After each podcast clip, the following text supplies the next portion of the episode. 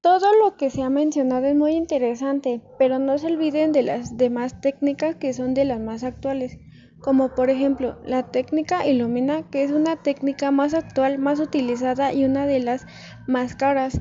El DNA se calcula se colocan unos adaptadores.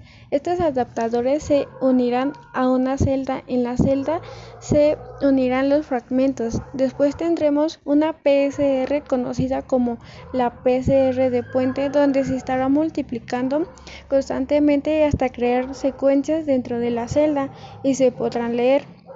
Las celdas, como sabemos, se tiene el DNA y se empieza a dar una reacción de PCR y obtienen diferentes regiones de diferentes DNA.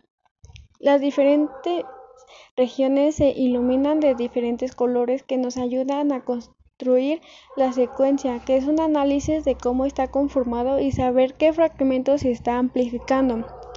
La computadora traduce todos los fragmentos del DNA en la cual se comparará con el genoma de referencia. Recordemos que las secuencias se pueden clasificar en dos, las secuencias básicas y las ciencias aplicadas. En las secuencias básicas se identifican nuevos organismos, la determinación de nuevas mutaciones y la identificación de especies antiguas.